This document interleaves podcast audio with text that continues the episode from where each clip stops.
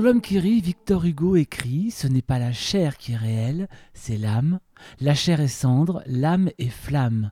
Si l'âme est réelle, il est un fait qu'elle interroge sans doute depuis que l'homme a la capacité de se poser des questions existentielles. Donc qui est cette âme et que devient-elle lorsque le corps n'est plus que cendre? Qu'y a-t-il après la mort dans ce que l'on appelle l'au-delà? Revenons-nous et sous quelles conditions? Nous aimerions tout savoir sur ce que personne n'a pu ramener. Mais parmi nous, certains ont vécu des expériences qui interrogent. D'autres ont les outils permettant d'en savoir plus et de passer les frontières de l'indicible. Anne Deligné fait partie de ces derniers. Ingénieure de formation, elle se passionne pour tout ce qui touche à cette communication avec l'invisible. Radiesthésiste, hypnothérapeute, elle pratique le dégagement spirituel pour aider ceux que l'on dit sous emprise. Elle signe un second livre aux éditions Exergue, Mes vies antérieures, mes ancêtres et moi, dans lequel, s'appuyant sur les recherches des plus grands et des plus pointus, elle nous propose de tenter de comprendre ce qui nous entoure et perce le mystère et le secret de notre âme. Bonjour Anne Deligné. Oui, bonjour Florent. Alors avant d'aborder la notion d'âme, d'espace hors du temps, de vie antérieure, peut-on dire que tout va commencer par deux mots, c'est l'akasha et le prana Je ne vais pas trop parler du, prana, mais plutôt de l'akasha, parce que l'akasha, bon, bah, c'est pas moi qui ai inventé ce mot, hein. il existe depuis euh, des temps immémoriaux, et c'est tout simplement, comme dit Erwin Laszlo, c'est là où tout est euh, c'est dans l'invisible. On peut, ça peut être l'intention collective de Jung. Enfin, c'est là où tout est conservé, tout. Tout est conservé, on peut aller rechercher tout. Alors, j'aime bien dire que je voyage en Akasha parce que euh, c'est comme un voyage, mais c'est là où sont vos souvenirs. Vous voyez, pour moi, les choses sont très simples en fait. Hein. Euh, souvent, on me dit, euh, mais, mais comment vous faites? et tout. Je dis, mais si je vous demande de vous rappeler vos vacances quand vous étiez petit à la mer ou à la montagne, je sais pas où, vous arrivez à vous souvenir. Ben, on va, ben, le souvenir, aujourd'hui, quand vous pensez à ça, ça n'existe plus. Mais vous, vous y accédez quand même. Tout simplement. C'est tout simple. Donc, pour moi, la cacha, c'est tout simplement aller dans un espace euh, autre, un monde où euh, les énergies sont pas les mêmes. Alors il y a donc l'akasha, on vient de comprendre ce que c'était, et puis il y a ce mot dont on parle depuis la nuit des temps, qui s'appelle l'âme, Qu'est-ce que c'est que l'âme, Anne de Ligné?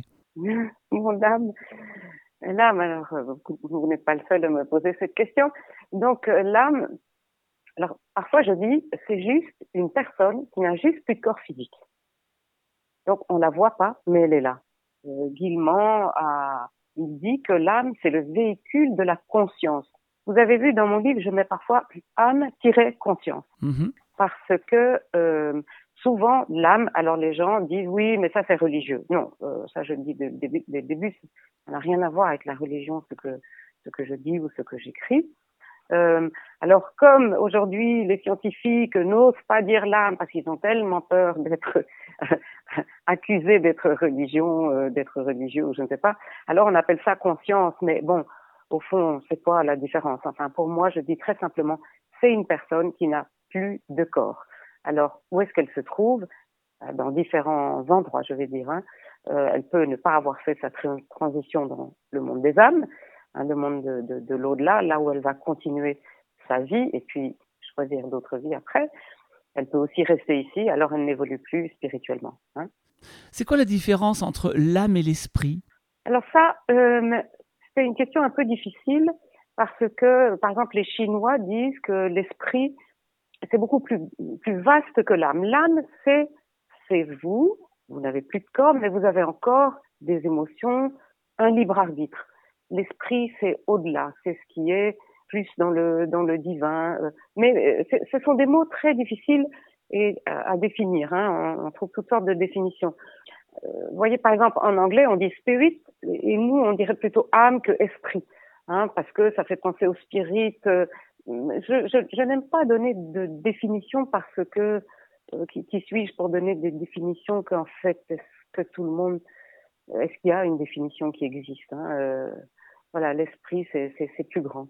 On a parfois l'impression, Anne, en vous lisant, que nous vivons sur plusieurs plans et plusieurs espaces-temps en même temps. Comment est-ce qu'on peut concevoir cette idée ou cette notion? Ah, Elle est difficile à concevoir. Ça, je suis bien d'accord avec vous. Euh, c'est très difficile parce que comme nous avons un corps physique, nous vivons dans le temps. Hein, on ne peut pas faire autrement. Hein. On est né, on va mourir, on vit, etc. Donc on, est dans le temps. Donc c'est très difficile pour notre esprit, notre cerveau, euh, de comprendre que le temps dans l'au-delà, hein, le temps n'existe pas. L'espace-temps n'est plus le même. Quand on va euh, contacter, disons, des ancêtres euh, pour les aider à aller mieux, ceux qui sont bloqués, j'anticipe un peu là hein, dans le livre, mais il y en a, est-ce que peut-être euh, nos descendants sont en train de nous aider, nous, même s'ils n'existent pas encore? Voilà, c'est très, c'est, on vit, comme vous dites, dans plusieurs espaces-temps en même temps, parce que maintenant, heureusement, Philippe Guillemont hein, et les, les, les scientifiques d'aujourd'hui le disent, le futur, le passé, le présent se confondent en fait. Vous dites que nos descendants pourraient peut-être nous aider avant d'être nés, mais ce qui est très fort dans votre livre, à travers les séances que vous faites en hypnothérapie justement de régression euh, de vie, c'est qu'on peut aussi aller travailler, aider, guérir des vies qui n'existent plus. Oui, c'est ça. C'est incroyable à comprendre ça. Si vous faites une, une séance et qu'on vous conduit dans une autre vie, vous, vous comprendrez tout de suite. Euh, euh, je, je, note quelque part une phrase de Erwin Laszlo qui dit un, un gramme de vécu, ça, ça vaut mieux qu'une tonne de théorie. Euh, c'est très important de, de, vivre ces choses et ce n'est pas difficile, ce n'est pas compliqué. On peut changer, euh, Guillemont le dit aujourd'hui, mais nous qui travaillons en hypnose, peut-être vous aussi, euh, beaucoup d'autres, euh, on fait ça depuis toujours. Ne fût-ce que, pour ne pas parler de vie, d'autres vies, parce que antérieure c'est un faux mot, puisque le temps n'existe pas dans l'au-delà, hein, euh, mais tout simplement pour revenir euh, un souvenir de votre enfance où vous auriez été euh, malmené, disons, euh, par votre mère, votre grand-père, je sais pas, enfin, qui vous donne une gifle ou quelque chose comme ça. Euh, vous avez là, vous êtes bloqué, ça, ça, a créé un blocage chez vous euh, parce que c'était une injustice ou je ne sais pas. Donc, aujourd'hui, l'hypnose régressive va vous emmener à ce trauma et va vous aider à le comprendre, à, à, à, vous libérer de ces émotions bloquées. Hein, en chamanisme, on appelle ça le recouvrement d'âme, vous voyez, ou le travail de l'enfant intérieur, tout ça. Mais aller dans une autre vie, c'est la même chose. La même chose. C'est, modifier, transmuter, j'appelle transmuter les émotions, hein, ou le vécu émo émotionnel, de quelque chose qui, dans votre vie aujourd'hui, vous, vous bloque ou vous crée un mal-être, etc. Je ne sais pas si je suis claire. Alors vous êtes très clair, c'est ce que vous appelez finalement, si je comprends bien, le hors de l'espace-temps. Oui, je n'ai pas inventé ce mot-là. Ah bah, j'imagine bien, j'imagine. Mais ça veut dire finalement qu'on est en permanence relié avec tous les temps passés et futurs. Oui, si on s'y met. Hein. On a choisi d'avoir un corps physique et de vivre en 2000, aujourd'hui 2021, très bien. Euh, mais euh, on peut, si nous faisons abstraction du mental, c'est le mental, il est trop, le mental est trop fort dans notre civilisation occidentale depuis notre enfance, on nous a, hein, surtout en France, en Belgique, on se concentre sur le cerveau euh, gauche, hein, c'est ça, euh, qui est beaucoup plus le rationnel. Euh, ce n'est pas le cas dans, en Asie, par exemple, voire en Afrique. Nous, nous sommes concentrés, donc nous avons perdu. Nous avons perdu souvent ces, ces résonances, ces, ces contacts avec euh, ces autres, ces autres vécus quelque part. Mais l'enfant tout petit, souvent les enfants ils se rappellent d'autres vies, ils se rappellent de toutes sortes de choses. Ils voient ce que nous ne voyons pas. Alors surtout, ne leur disons pas c'est ton imagination, c'est toi. Non, ton imagination, c'est vrai. Je dis souvent, il faut rentrer dans les croyances de la personne. J'aime pas trop ce mot croyance, hein, mais elle arrive. Alors parfois les médecins disent oui, mais sont tes croyances. On... Non, c'est réel pour la personne vit cela. Alors ça, c'est vraiment un, autre sujet passionnant dans votre livre. Effectivement, on, on connaît beaucoup d'histoires d'enfants qui semblent parfois s'inventer un monde parallèle ou qui ont le sentiment d'avoir déjà visité des lieux qu'ils ne connaissent pas. Euh, on parle souvent d'un sixième sens chez les enfants. Est-ce que d'abord c'est réel? Donc là, vous venez plus ou moins d'y répondre. Et puis surtout, est-ce que c'est une notion qu'on perd en grandissant finalement ça? Oui. Oui, on le perd en grandissant, comme je viens de dire, justement, on est formé très tôt dans notre monde occidental à perdre ça. Hein, et vous, vous avez dit dans la première euh, question, là, vous avez dit des enfants qui semblent entendre ou voir. Ce mot semble, excusez-moi, mais ça me choque parce que l'enfant, il voit, c'est son vécu, il pas, c'est pas qu'ils sont de voir, ils voient. Mhm. Vous voyez, c'est ça la différence. L'imagination, c'est l'expression de la conscience. Ça, c'est vous qui l'écrivez. Et la conscience, finalement, c'est une forme de réalité Oui. Vous voyez, on parlait tout à l'heure de l'âme et l'âme tirait conscience. Hein. Et, et, donc je répète, il dit euh, l'âme, c'est le, véhicule de la conscience. Pour moi, je n'ai peut-être pas raison pour tout, mais ce sont mes, convictions. La conscience, pour moi, c'est vraiment le véhicule de toutes ces mémoires. On parle de génétique, on parle de mémoire ancestrale, on parle de mémoire d'autres vies, etc. C'est ça la conscience qui voyage à travers les siècles et qui amasse toutes ces expériences dont nous pouvons nous souvenir en allant en hypnose. Nous sommes obligés d'aller en hypnose ou en, état modifié de conscience pour arriver à nous souvenir de ça, mais d'autres euh, ils vont spontanément. Et moi, je crois que de plus en plus maintenant, les jeunes, les jeunes générations, elles sont beaucoup plus ouvertes à ça, à la télépathie, à, toutes ces choses-là. Et ça, c'est l'ère du verso qui arrive. Et, et le monde sera différent. Alors, justement, qu'est-ce qui a fait, vous avez compris qu'il y avait plusieurs vies Qu'est-ce qui scientifiquement est venu vous prouver qu'il y avait plusieurs vies? Alors scientifiquement, bon, euh, c'est quoi la science, Florent C'est quoi la science? Euh, La science, elle doit se remettre en question tous les jours. La science, c'est pas quelque chose qui est arrêté un jour. Hein. Donc, euh, moi, je n'ai pas de preuves scientifiques. Il en existe. Il en existe, il y a des gens qui font des tas d'études scientifiques, il y a des livres là-dessus. Euh, bon, moi, ce n'est pas ça qui m'intéresse.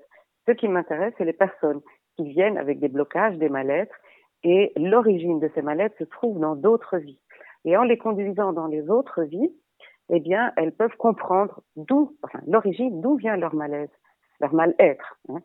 Et, euh, et, alors, on peut euh, transmettre, transmettre, échanger euh, les émotions de cette vie-là qui s'est passé et euh, elle peut revenir, euh, elle revient d'hypnose, là, d'état modifié de conscience, elle revient euh, libérée, soulagée, plus légère. Oui, parce que pour qu'on comprenne bien, Anne, quand vous expliquez que vous emmenez les gens dans d'autres vies, c'est à travers effectivement l'hypnose. Donc là, c'est vraiment la personne qui va elle-même vous donner les informations de ce qu'elle voit et de ce qu'elle entend. Oui, parce que ça lui appartient. Moi, je n'aime pas, euh, je, je, je, ne suis pas d'avis, il y a des personnes, peu importe, mais qui disent, euh, des thérapeutes parfois, qui, qui, qui, disent, ah mais mon guide me dit que, ou j'entends une voix qui me dit qu'à la cinquième génération, au-dessus, euh, ton ancêtre de la cinquième génération, il a tué sa femme ou je sais pas quoi. Et alors après, la personne est perturbée, puis elle vient, elle vient chez moi, elle me dit, on m'a dit ça. Et, et on n'a rien fait avec ça. Donc moi, je dis, ok, ça vous perturbe, ben, on va aller voir. On va aller voir, alors que ce soit un ancêtre ou une autre vie, vous voyez. Mais de preuves scientifiques, moi, je ne vais pas parler de ça parce que c'est un vécu. Je répète, c'est vraiment un vécu. La science, vous le savez, la science, c'est c'est séparé de la spiritualité. Et elle, on a mis la spiritualité dans la religion. Bien sûr, les religions doivent être spirituelles, mais la science aussi. La spiritualité, c'est justement voir l'invisible. Si la science d'aujourd'hui n'avait pas été séparée de la spiritualité, peut-être que aujourd'hui, au, lieu de prendre un avion pour aller à New York, euh, on sort de son corps, comme euh, Nicolas Fraisse, on sort de son corps et on va à New York. Peut-être. euh, quand on essaye, enfin, il y a beaucoup, il y a beaucoup de ces choses-là. C'est dommage. Et je crois, j'ai l'espoir que l'ère du verso qui arrive maintenant sera beaucoup plus spirituel et toutes ces choses-là vont se développer. Je le dis dans mon livre, Alice Bailey, qui est une grande mystique, elle le disait déjà. Hein, euh, c'est très important et c'est le monde de demain qui va arriver, j'en suis convaincue. On parle de spiritualité lorsque l'on parle des, du monde de, de l'au-delà, des vies antérieures, des réincarnations, de l'esprit. Où se place la religion là-dedans? Je pense que les religions, elles ont essayé de comprendre ce que la science essaye de comprendre aujourd'hui. Et c'est dommage qu'elle ne se soit pas unie comme elle l'était à l'époque, il, il, y a au début de, de notre millénaire ou 10 2000 ans, quoi. Même avant. La religion, toutes les religions, je crois, ont essayé de comprendre. Elles ont, elles ont mis des mots. Et maintenant, la science de chez nous, je répète, du monde occidental, parce que ce n'est pas comme ça en Inde, on ne connaît pas la Chine ou les bouddhistes et tout ça, ce n'est pas comme ça. Alors elles ont développé des dogmes, elles ont, elles ont dit il faut avoir la foi et toutes ces choses-là. Mais en fait, quand on réfléchit, est-ce que la science nous dit aujourd'hui c'est pas très éloigné de, de ce que la, Bible peut dire. Je ne suis pas du tout une adepte de lecture de la Bible, même si euh, je pense que c'est très bien. La science, je, vous assure, elle va de plus en plus s'intéresser à la spiritualité, mais elle ne va peut-être pas dire le mot spiritualité parce que on va la taxer d'être euh, trop proche des religions. Elle va dire une conscience, comme on le dit aujourd'hui. Elle va dire d'autres mots, peut-être l'akasha, peut-être bon, peu importe mais ce sera la même chose. Anne, pourquoi est-ce que nous aurions besoin de nous réincarner? Est-ce selon vous un processus infini? Est-ce qu'on se réincarne en permanence? Et, pourquoi on ne se résumerait pas finalement à une forme d'énergie qu'on pourrait donc nommer l'âme? Peut-être, vous, verrez ça quand vous serez de l'autre côté. Euh, moi, comme je, comme je parle beaucoup avec euh, les âmes qui n'ont pas fait leur transition dans, dans, dans, le monde des âmes et que je, je, conduis beaucoup de personnes dans leurs autres vies. Donc moi, euh, voilà, je, je, c'est ce que je vois. C'est ce que je vois. pour moi, pour les autres, c'est très simple. Et puis, beaucoup de, de, de, de religions anciennes ou de civilisations anciennes le disent. Alors vous demandez pourquoi est-ce qu'on a besoin de le faire. Ce qui est très important, c'est de s'élever spirituellement. Dans notre vie ici, ce n'est pas suffisant. Euh, ce n'est pas suffisant pour arrêter de nous incarner. Maintenant, on peut s'incarner ailleurs que sur Terre, hein, ça c'est possible. Mais je suis sûre que vous avez déjà vu le livre, euh, lu le livre ou vu le film de Jonathan Livingston Le Goéland. C'est bien l'histoire de la réincarnation. Il s'élève, il s'élève de plus en plus, de plus en plus, et puis après, quand il a atteint un, je veux dire, un sommet spirituel, euh, il y en a qui continuent hein, dans l'au-delà loin, et effectivement, à ce moment-là, ils vont peut-être plus se réincarner, ce n'est pas obligatoire, ad vitam aeternam, non, pas du tout.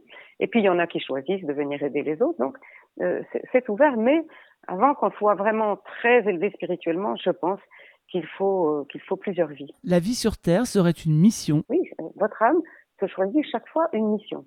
Alors là, c'est intéressant parce que vous dites aussi effectivement qu'on choisit son incarnation, on choisit même son arbre généalogique, donc ses parents. Bien sûr, oui, oui. Donc ce que je dis, euh, j'ai un, un, schéma là dans le livre. Donc, euh, mais de nouveau, ça c'est ma vision à moi. Hein. Donc, euh, enfin à moi non, euh, il y en a beaucoup, beaucoup, beaucoup d'autres personnes qui le disent aussi, heureusement. Mais donc nous accumulons des expériences dans d'autres vies. Hein. Et puis, euh, forte de ces expériences, nous nous rendons compte, dans l'au-delà toujours, avant de nous incarner, que nous avons des choses à poursuivre, des choses à réparer, comme je disais tout à l'heure. Notre âme choisit sa mission et pour ce, elle va choisir un arbre généalogique qui va lui permettre de faire sa mission. Et son arbre généalogique, puis son incarnation physique, avec ses parents, sa famille, un pays, etc. Euh, mais, elle a en elle, sa conscience, garde les mémoires de tout ce qu'elle a vécu avant. Hein, par exemple, vous pouvez être très attiré à, par exemple, à l'Afrique. Peut-être que vous avez vécu en Afrique avant, en tant qu'Africain, ou bien en tant que colon, ou en tant que trafiquants de, d'esclaves. bon, il y a des tas de choses comme ça et qui vont vous revenir. Donc pour moi, tout est tellement logique, Florence, c'est, tellement simple pour moi toutes ces choses que j'ai, j'ai parfois du mal à, à expliquer. Tellement je trouve ça logique. Euh, et donc nous choisissons tout ça. Et puis quand on a un corps, euh, bon, bah alors euh, c'est pas toujours très simple hein, parce que euh, on peut avoir une éducation qui malheureusement n'a pas été celle qu'on aurait souhaité, mais qui peut-être résonne avec quelque chose qu'on a eu dans une autre vie et que nous devons euh, comprendre. On peut, on peut être sous l'emprise euh, euh d'entités, d'âmes, une ou plusieurs. On peut, euh, on peut avoir toutes sortes de sorts. On peut avoir des sorts aussi. On peut avoir, bon, toutes sortes. Et après, il faudra gérer tout ça. Mais ce qui est important, et ça, c'est l'objectif, j'espère, de mon livre, c'est de voir qu'il y a des résonances partout. Si vous, êtes sous l'emprise d'une entité, d'une âme, là, elle souvent, elle vient d'une autre vie où vous vous êtes connus, où on s'est connus. Et on a des choses à vivre ensemble. Et enfin, il y a, mille choses, il n'y a pas un cas pareil. Hein. Alors, pour parler justement de l'emprise dont vous parlez là, pour qu'on comprenne bien ce que c'est, l'emprise d'une âme, c'est sentir qu'on est habité par une autre personne, une autre âme qui nous colle. C'est ça l'emprise. Oui, on a le sentiment euh, ou la conviction parfois qu'on fait des choses qu'on n'a pas envie de faire et on peut dire mais c'est pas moi, c'est comme si c'était pas moi, c'est quelqu'un d'autre, c'est pas moi qui ai envie de faire ça. Hein mais alors ça peut être votre mère, votre grand-mère qui est avec vous, ou une arrière-grand-mère, peu importe. Ça peut être aussi un enfant euh, euh avorté, ça peut être voilà quelqu'un, un, un, mari ou une compagne une épouse que vous avez eue dans, dans, une autre vie et qui vous aimait tellement, qui est restée avec vous. Enfin, c'est mille choses. Et on a ce sentiment qu'on est bloqué. Hein, on, on, on, a des schémas répétitifs. Et alors, euh, voilà, donc euh, j'explique aussi qu'on peut avoir la thérapie de la libération de ces âmes que qu'on appelle le dégagement spirituel, hein, et puis puis y avoir la thérapie euh, des, des, des régressions dans des autres vies, hein, les vies antérieures surtout, mais enfin bon, ça n'existe pas. On peut se communiquer, communiquer avec nos ancêtres pour comprendre quel est l'ancêtre à l'origine des problèmes de notre lignée. Et on peut avoir des sorts, on peut avoir toutes sortes de choses. Et tout est lié, tout est lié. Euh, j'ai des schémas qui montrent avec toutes sortes de flèches. Peut-être on n'y comprend pas grand-chose, mais c'est important et tout est en résonance. Alors bien sûr, nous, on n'est pas en résonance avec toutes les vies qu'on a eues, mais avec certaines vies euh, qui ont besoin d'un travail, de continuer un, un, travail pour évoluer spirituellement jusqu'au moment, vous me posiez la question tout à l'heure, euh, où on n'a plus besoin de se réincarner. Alors, où on va après? Alors, euh, D'aucuns disent le nirvana, d'aucuns disent euh, on peut rester dans l'au-delà, avoir une mission, une mission dans l'au-delà, euh, d'accueillir les personnes qui décèdent, avoir d'autres missions. Vous voyez, on, peut aller une sur d'autres planètes, si on veut. Là, euh, on, on se rencontrera peut-être dans l'au-delà et on comprendra mieux.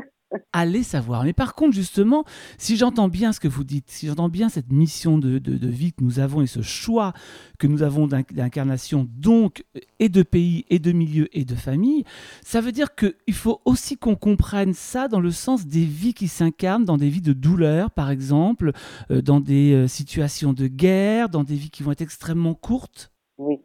Oui. Alors, bon, c'est évidemment une question, et pour moi aussi, hein, c'est très difficile à comprendre.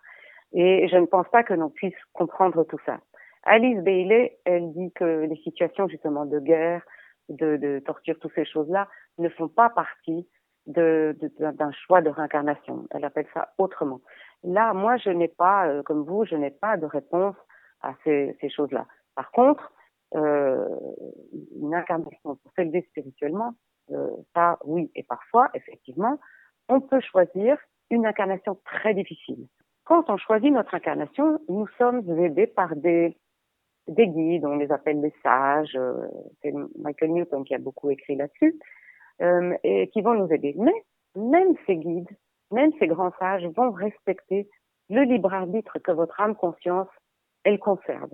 Et si vous pensez que vous avez vécu des trucs, euh, que vous avez fait des trucs trop moches, et que vous voulez tout réparer d'un coup, vos guides vont peut-être vous dire attention, ce sera très difficile. Mais ils vont vous laisser votre libre arbitre. C'est pour ça qu'il y a des personnes parfois qui, euh, pour lesquelles la vie est trop difficile et elles ne comprennent pas. Mais si elles comprenaient, euh, ça les aiderait. Ça, justement, c'est un, passage aussi euh, qui m'a interpellé dans votre livre, c'est ce voyage de l'âme. Vous décrivez en fait le voyage de l'âme. Alors, il s'agit bien sûr d'une régression hypnotique, mais il y a une sorte d'organigramme des âmes avec un conseil, et les âmes sages et le chef, si, si je peux le dire comme ça, de, de, le grand sage.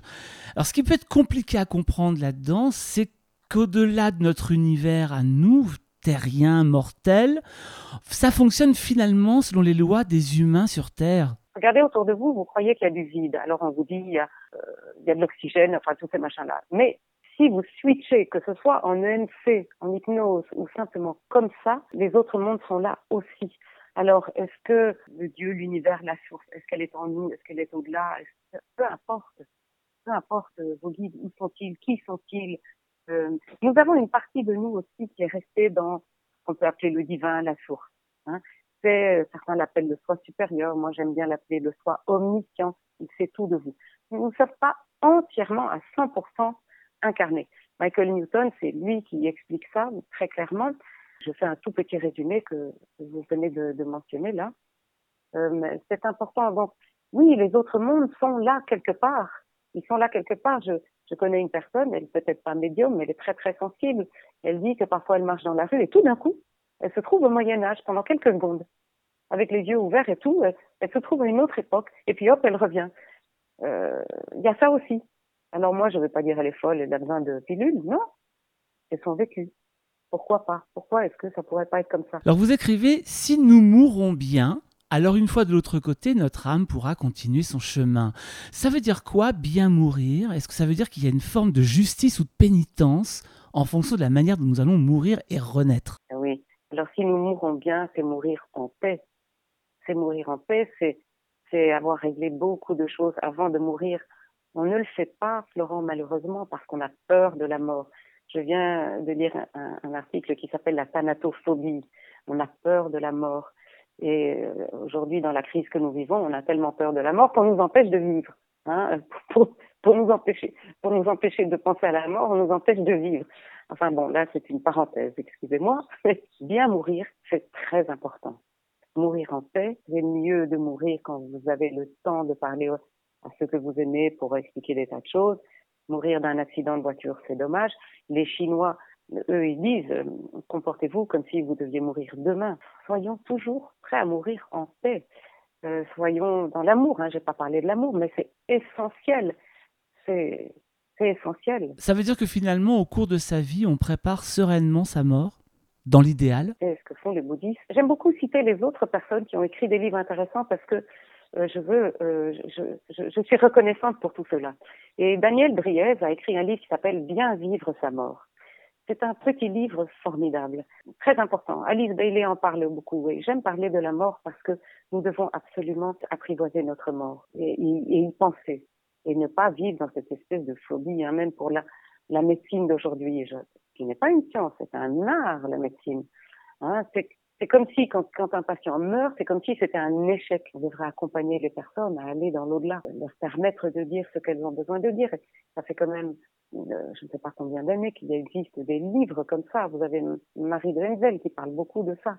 Et parlons-en aujourd'hui, surtout euh, avec tout ce qu'on vit aujourd'hui et cette peur de la mort qui est malheureusement déplacée. Vous abordez aussi souvent la notion de libre arbitre. Qu'est-ce que ça signifie pour vous, ce libre arbitre? Et, euh, Justement, puisque euh, beaucoup de personnes vont dire oui, mais si je dépends de, des, expériences de mes vies antérieures, si je dépends euh, de, de, des mémoires de mes ancêtres, euh, que l'on appelle aujourd'hui euh, l'épigénétique, euh, s'il y a une emprise qui m'empêche d'être moi-même, quand ai-je mon libre arbitre? Qui suis-je? Et le libre arbitre, bon, comme vous savez, il y a beaucoup de philosophes qui parlent de ça depuis très très longtemps. Et euh, dans le titre du livre, vous voyez bien que j'ai mis mes, mes vies antérieures, mes ancêtres et moi. Et moi dans une autre couleur parce que je, tout le livre, j'espère, c'est pour, pour nous aider à retrouver notre libre arbitre, notre vie au présent, hein, et ne pas être euh, tributaire de, de, toutes sortes de, euh, ça peut être des croyances, ça peut être euh, des souvenirs, des mémoires, des religions, toutes sortes de choses, et qui nous empêchent d'être nous. Soyons essayons le plus possible d'être nous-mêmes pour réussir notre choix de vie, notre mission de vie, celle que notre âme a choisie. Pour le commun des mortels, Anne, la vie, c'est le passage sur Terre de la naissance à la mort. Pour vous, la vie, finalement, c'est l'ensemble des réincarnations. Est-ce que euh, la vie, c'est un apprentissage constitué de plusieurs passages? Euh, Oui. Ah, il y en a qui disent que c'est le chaînon d'une très très grande... J'aime pas chaîne, j'aime pas le mot chaîne, mais bon, c'est un, c'est une image assez claire. Nous sommes dans un petit chaînon hein, d'une très grande chaîne. Euh, alors, elle peut se trouver sur la planète Terre, peut-être sur d'autres planètes. Bon, je ne vais pas euh, faire peur à des personnes, mais, euh, mais pourquoi pas Et alors, on peut aller plus vite d'un chaînon à l'autre sur la grande chaîne.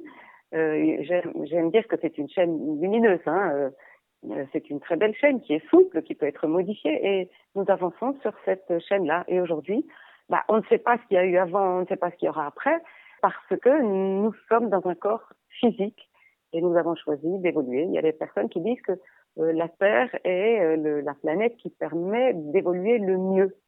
Euh, bon, ça, je ne sais pas, mais on, on, entend ça pas mal. Oui. Comment est-ce qu'on explique, par exemple, la, la, la mort des, des, des, bébés, la mort des nourrissons, ce passage ultra rapide? Oui, il y a plusieurs explications qui n'ont peut-être rien à voir avec l'au-delà. Euh, pour ça, euh, il faut lire le livre de Anne Givaudan, hein, qui s'appelle La rupture de contrat. Et il y a des témoignages là où ils disent euh, je suis revenu euh, juste pour euh, quelques mois ou pour apprendre à mes parents quelque chose. Là aussi, il y a, il y a des objectifs, des missions de vie, je vais dire. Vous voyez, dans, dans le travail qu'on fait, il ne faut jamais culpabiliser, ni jamais dire c'est terrible, c'est ceci, cela. Chaque expérience de vie est là pour nous faire grandir, spirituellement j'entends. Hein. Alors la mort des nourrissons, ça peut être euh, beaucoup d'autres choses. Hein. Euh, ça peut être dû à parfois à la géobiologie. Il y a, il y a beaucoup de choses, mais euh, il est difficile de comprendre que ça peut nous permettre de grandir, mais euh, tout récemment, j'étais à un dîner qui n'avait rien à voir avec tout ça et la personne, j'ai dû dire un mot, je ne sais pas, et elle m'a tout de suite parlé de ça, de la mort d'un enfant qu'elle avait eu il y a 40 ans de ça et j'ai besoin de vous parler pour m'en libérer. Je, je, lui ai dit deux mots, elle m'a dit je me sens mieux. Euh, voilà, on, on, peut rester avec euh, avec ça et puis tout d'un coup on comprend et et, et, et, et l'âme elle-même, elle, elle est libérée aussi elle-même de, de, de savoir que la maman ou le papa a compris pourquoi elle était venue de manière très courte. Pour les bouddhistes, tant que l'être humain n'a pas acquis l'amour, il est condamné à poursuivre la chaîne des réincarnations terrestres. Ça aussi, c'est une des phrases de votre livre. Qu'est-ce que vous en pensez et c'est quoi l'amour, Anne? Ah, l'amour avec un grand A, évidemment. Hein. Avec un grand A, bien sûr. Aimer quelqu'un sans rien attendre en retour. Euh, l'amour, je pense, je pense l'amour, c'est, c'est peut-être ça que l'on appelle Dieu. C'est là où nous allons aller à la fin de toutes nos incarnations. Vivre dans l'amour, attention, hein, c'est pas facile, hein mais il y a des personnes que vous trouvez tout à fait lumineuses, qui, qui aiment tout, qui sont euh, vraiment sur un, un, plan énergétique, on va dire, euh, formidable. Elles sont beaucoup dans l'amour, dans la joie. La joie avec un grand J, ça peut être l'amour aussi. L'amour, c'est ce qui nous élève. Il y en a qui disent que c'est vraiment la polarité de la peur. Hein. C'est une question difficile, mais je pense que chaque personne, quand elle voit ce qu'il y a à l'intérieur d'elle, elle peut comprendre ce que c'est que l'amour. Comment la réincarnation explique-t-elle finalement que nous soyons de plus en plus nombreux sur Terre? Oui, alors ça c'est une question que l'on me pose souvent. J'ai pas vraiment de, de, réponse. On dit qu'aujourd'hui nous sommes à une période de, du, du, temps, dans le temps, si le temps existe, disons, où euh, il y a besoin de beaucoup beaucoup de d'incarnation. Donc il y a, des âmes qui sont ici, qui sont peut-être pas réincarnées depuis euh, euh, des siècles et qui tout d'un coup reviennent parce qu'il y a un besoin. Vous voyez, moi je pense qu'il y a des, plans cosmiques, je vais dire, des, programmes cosmiques qui, nous dépassent complètement. Hein. Même ce qui se passe maintenant, bah, ça nous dépasse. Hein. On ne peut pas dire autrement, je pense. Hein. D'où ça vient, je, je ne sais pas. Nous vivons dans des époques euh, peut pas tout comprendre, sincèrement. Florent, là. Euh... En tout cas, il y a une notion dont vous ne parlez pas, mais qui peut-être peut expliquer, c'est que pour vous, dans l'incarnation, elle dépasse largement notre planète. On parle d'extraterrestres oui. dans le monde des âmes. Oui, on peut parler d'extraterrestres aussi. Il y a des personnes qui, qui ont eu d'autres vies en tant qu'extraterrestres. Et le monde animal et végétal, est-ce qu'il est considéré dans la théorie de la réincarnation des âmes? Je pense que oui. Ça veut dire que par exemple, vous pensez qu'on on, on aurait pu aussi euh, venir du monde animal? Vous aimez énormément votre chien, votre chat, votre cheval. Il est très difficile de concevoir qu'il n'a pas d'âme. Il a une âme. Et si vous lui donnez beaucoup d'amour, moi je pense qu'il va s'élever et peut-être que dans une autre vie, euh, il, il, va switcher, il deviendra un être humain. C'est possible, c'est possible. Il y a des personnes, moi ça ne m'est pas arrivé, mais euh, quand euh, je les conduis en, en EMC, en, hypnose, elles peuvent rencontrer l'âme euh, de leur chien, par exemple, de leurs de leurs animaux. Et il y a des personnes aussi qui vivent d'autres vies où elles étaient, euh, elles se retrouvent dans le corps d'un animal. Je sais que ça existe, je connais des personnes qui ont eu ça. En tout cas, c'est un sujet passionnant. On aurait encore tellement de, de domaines à exploiter. Vous en parlez très bien, effectivement, dans un livre très dense qui s'appelle Mes vies antérieures, mes ancêtres et moi, aux éditions Exergue. Il a été préfacé par Jocelyn Morrison. Eh bien, écoutez, Anne Deligné, merci pour ce voyage, je dirais, dans l'autre espace-temps, celui qu'on ne connaît pas mais qui nous attire tous autant que nous sommes. Et puis à très bientôt, j'espère. Merci beaucoup, Florent. À très bientôt aussi, j'espère.